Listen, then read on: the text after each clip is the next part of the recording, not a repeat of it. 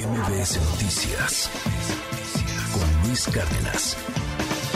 Hoy justamente se daban a conocer o se dieron a conocer las eh, nuevas cifras, eh, la actualización de la información del eh, Secretariado Ejecutivo del Sistema Nacional de Seguridad Pública.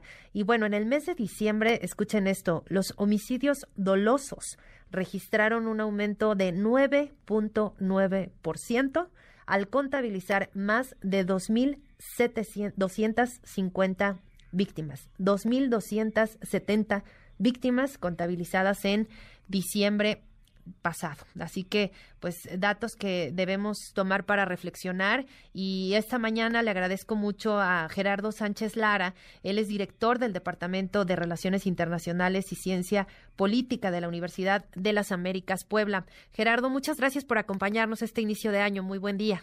Buenos días, Sheila, a tus órdenes. Pues, eh, ¿qué perspectiva vemos en, en, nuestro país? Lamentablemente arrancamos con, con, pues, cifras no tan alentadoras y también, pues, con hechos violentos. Lo, lo de Ciudad Juárez, sin duda, pues, pues sí nos preocupa porque, pues, está ocurriendo justo, justo en el arranque de este año y, pues, más o menos, ¿qué, qué ves, qué, qué podemos esperar en materia de seguridad en, en todo este contexto? Pues mira, efectivamente terminamos con más de 30 mil homicidios el año pasado. Eh, es una tasa menor que la que se registró, por ejemplo, en el año 2021, que fueron cerca de 35 mil 700 homicidios. Pero seguimos estando en una planicie eh, homicida, eh, Sheila. El país no ha bajado de manera contundente el principal delito que más le afecta a los mexicanos seis entidades, Sheila, concentran casi el 50% de estos homicidios.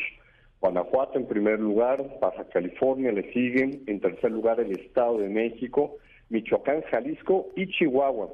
Y si le sumamos otros otros cinco estados, Sonora, Guerrero, Nuevo León y Zacatecas, pues estos concentran casi eh, dos terceras partes de estos crímenes que se cometen en este país.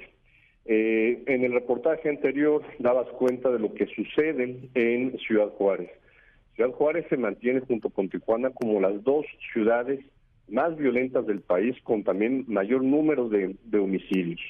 Lo que vimos el, domingo en el penal número 3, el cerezo número 3 en, Chihuahua, pues es muestra del el colapso de las instituciones estatales y en particular del sistema penitenciario en todos los estados, eh, Sheila, eh, las instituciones eh, carcelarias son las últimas en el eslabón de seguridad. Muy malos sueldos, pésimos horarios de trabajo, condiciones deplorables para los trabajadores del sistema penitenciario estatales.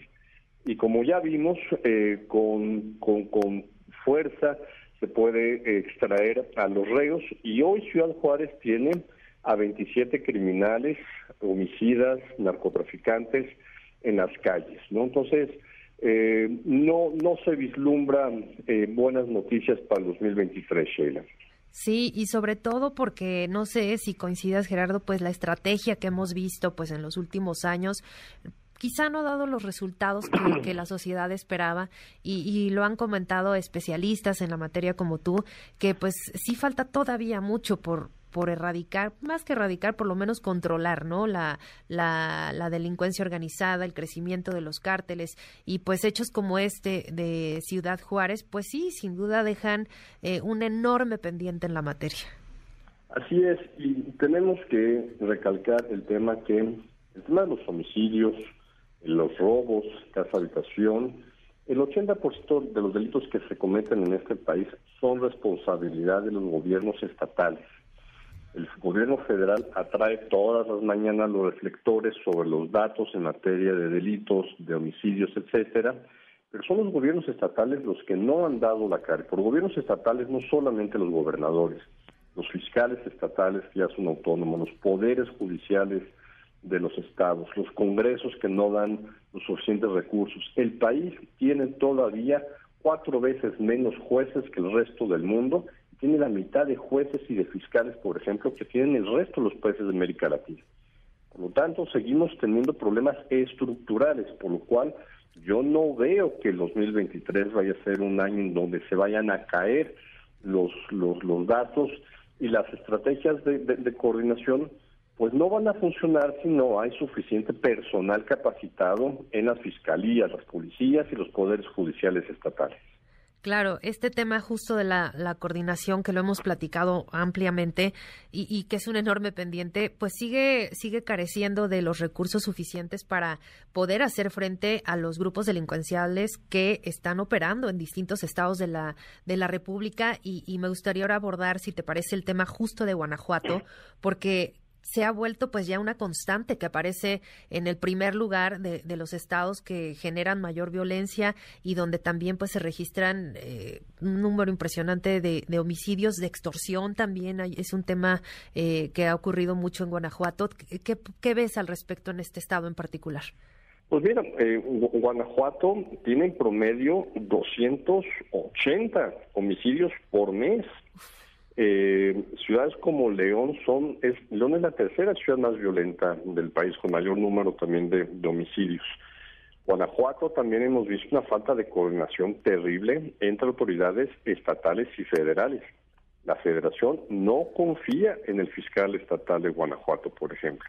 Entonces, eh, es, es, un problema muy serio el que estamos eh, registrando en este estado, Sheila y sobre la impunidad, ¿no? También creo que eso es lo que pues ha permitido que crezca tanto eh, el índice, pues sí, de, muchísimos delitos que quedan, pues, pues sin castigo y que se vuelve un círculo vicioso entre lo que veíamos y, lo que comentabas al inicio de, la entrevista de, lo que vimos en el en Ciudad Juárez, en este en este cerezo número 3 y pues la falta de pues de acción, ¿no? De, las autoridades en este caso, pero también de la impunidad, porque al dejar tantos, pero justamente el tema de la impunidad, creo que distintas eh, organizaciones de la sociedad civil, distintos especialistas, universidades, académicos, en fin, han visto el tema de la, de la impunidad como pues el mayor flagelo, porque el crimen organizado, los delincuentes continúan operando sin, sin ser detenidos y prácticamente pues continúan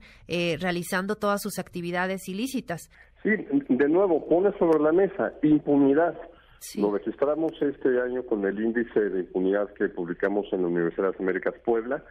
Estados, por ejemplo, como el Estado de México, Baja California, Michoacán, se encuentran colapsados en materia de, del sistema de justicia, por lo cual los, las autoridades estatales no tienen la capacidad, primero, de investigar, de prevenir ni de castigar los delitos.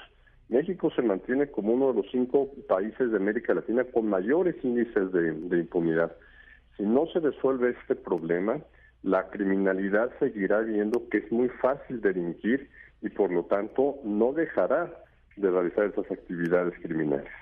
Claro, pues ahí están las cifras de, del homicidio doloso, por supuesto también del feminicidio, eh, la extorsión que también creo que ha crecido muchísimo eh, y sobre todo en estados donde, por ejemplo, la parte turística no es muy muy importante, pues se dan muchísimas extorsiones a, negocios. Eh, los hoteleros también se quejan muchísimo de, de ser víctimas de, extorsión, etcétera. Entonces creo que, pues sí, en general distintos puntos y, y delitos que han predominado predominado, eh, que predominaron en 2022 y pues que ahora es un reto en 2023 pues tratar de, contener lo más posible. Así es, miren, hay algunos vistos de notas positivas del 2023. Cayó de manera importante el, robo, por ejemplo, de automotores, disminuyó un poco el robo de transporte de carga, los feminicidios cayeron un 20%. Sin embargo, el tema del feminicidio es que tendríamos que tener cero asesinatos de mujeres por su condición de ser mujeres. Ese es el problema del feminicidio. Entonces, eh, hay buenas noticias también. La Guardia Nacional aumentó de manera importante su estado de fuerza, 128 mil elementos. Sin embargo, vemos que todavía no tiene las, las instrucciones, las capacidades para prevenir el delito a nivel nacional, de utilizar las facultades que tiene en materia de investigación. El tema del, del, secuestro, del secuestro también vemos una disminución muy importante. La coordinación antisecuestro ha funcionado, pero eso no lo vemos, por ejemplo, en el tema de los, de los homicidios, Sheila. Entonces, falta mucho por hacer. Claro. Eh, me detengo antes de despedirnos en un par de temas que me parecen fundamentales. En el caso del feminicidio y la impunidad. Hemos visto eh, en varios casos que, lamentablemente ocurrieron de, feminicidio el año pasado, pues que había mucha resistencia, digo yo, de las, de las fiscalías de iniciar una investigación con protocolo de feminicidio. Eh, ¿Tú consideras que, que, las fiscalías estatales están todavía pues muy limitadas en este aspecto? Absolutamente sí. Eh, falta mucha capacitación porque el problema con los feminicidios es la doble o hasta triple victimización que sufren las familias, ¿no? Eh, porque no se le está dando un seguimiento, como bien dices, con un protocolo de eh, atención a este delito en particular. Entonces, eh, recordemos que el, prácticamente el 80% de los de los crímenes contra mujeres, homicidios contra mujeres, es provocado por hombres. Entonces, ahí hay una situación real de muerte por cuestión de su género. Entonces, eh, vemos también pocas pocas fiscalías que se han que se han especializado o que tienen una fiscalía para atender este delito en particular. Así es. Y, por último, eh, me gustaría abordar y, conocer tu punto de vista sobre la participación y sobre la presencia de, las Fuerzas Armadas, en este caso, pues la Guardia Nacional y el Ejército en las calles. Eh, si consideras que esto pueda dar un buen resultado, eh, que permanezcan más tiempo de lo que tenían estipulado para pues hacer frente al crimen organizado. Mira, el problema que tenemos es que las policías estatales siguen teniendo un déficit de un 50% de su estado de fuerza. Te pongo el caso, por ejemplo, de, Veracruz. Veracruz tendrá que tener un estado de fuerza cercano a los 13.000 elementos y tiene menos de 7.000. Eh, entonces, solamente con el auxilio de Guardia Nacional, del Ejército, de la Secretaría de Marina, también hay que decirlo, es que los estados están pudiendo tener un estado de fuerza mínimo para garantizar la seguridad en estados terriblemente grandes con mucha población.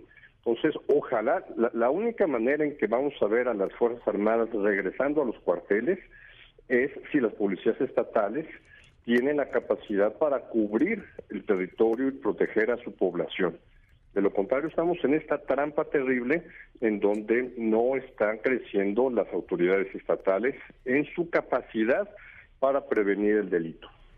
Pues sí, ahí está justo esto de prevenir el delito, eh, que muchas veces eh, se dice fácil, pero es muy difícil que, que, las propias autoridades locales, ¿no? Me refiero, por ejemplo, a algún, algún municipio muy pequeño, pues la capacidad policial es muy, muy limitada. Sí, este, hay, cálculos que dicen que hay más de 1.500 municipios en el país que tienen menos de cuatro elementos de policías. Entonces realmente su capacidad de prevención es absolutamente pequeña. Por otro lado tenemos tenemos ciudades capitales que, que tienen un estado de fuerza inclusive mayor que las policías estatales, pero que no tienen la capacidad para prevenir la delincuencia organizada, como lo estamos viendo Acapulco, León, ¿no? Dos claros ejemplos en la materia, Tijuana, Ciudad Juárez. Ajá. Así es. Pues vamos a seguir por supuesto todo el año muy muy de cerca todo lo que tiene que ver con eh, pues con violencia con seguridad porque sin duda a, cualquier persona cualquier ciudadano lo que más nos preocupa y lo que más queremos es seguridad. Sin duda eh, el hecho de que una mujer un, un, hombre cualquiera que salga a trabajar lo que menos quiere es enfrentarse a algún delito algún tema de, de violencia de inseguridad y, y muchas veces lo vemos a nivel macro pero pues cualquier persona de a pie que va a su trabajo y se enfrenta con un asalto, con un con una extorsión, con cualquier tipo de delito, pues se va replicando y se va replicando y pues lamentablemente a los grandes niveles de, de las grandes organizaciones criminales. Así que bueno, vamos a estar atentos a lo largo de este año y por lo pronto te agradezco enormemente Gerardo Rodríguez Sánchez Lara que hayas estado con nosotros y que pues nos, nos hayas dado este, este contexto de lo que podemos esperar este año. Muchas gracias. Muchas gracias, Sheila, y que sea un magnífico año para ti, para el equipo de MBS y todo tu auditorio. MBS Noticias con Luis Cárdenas.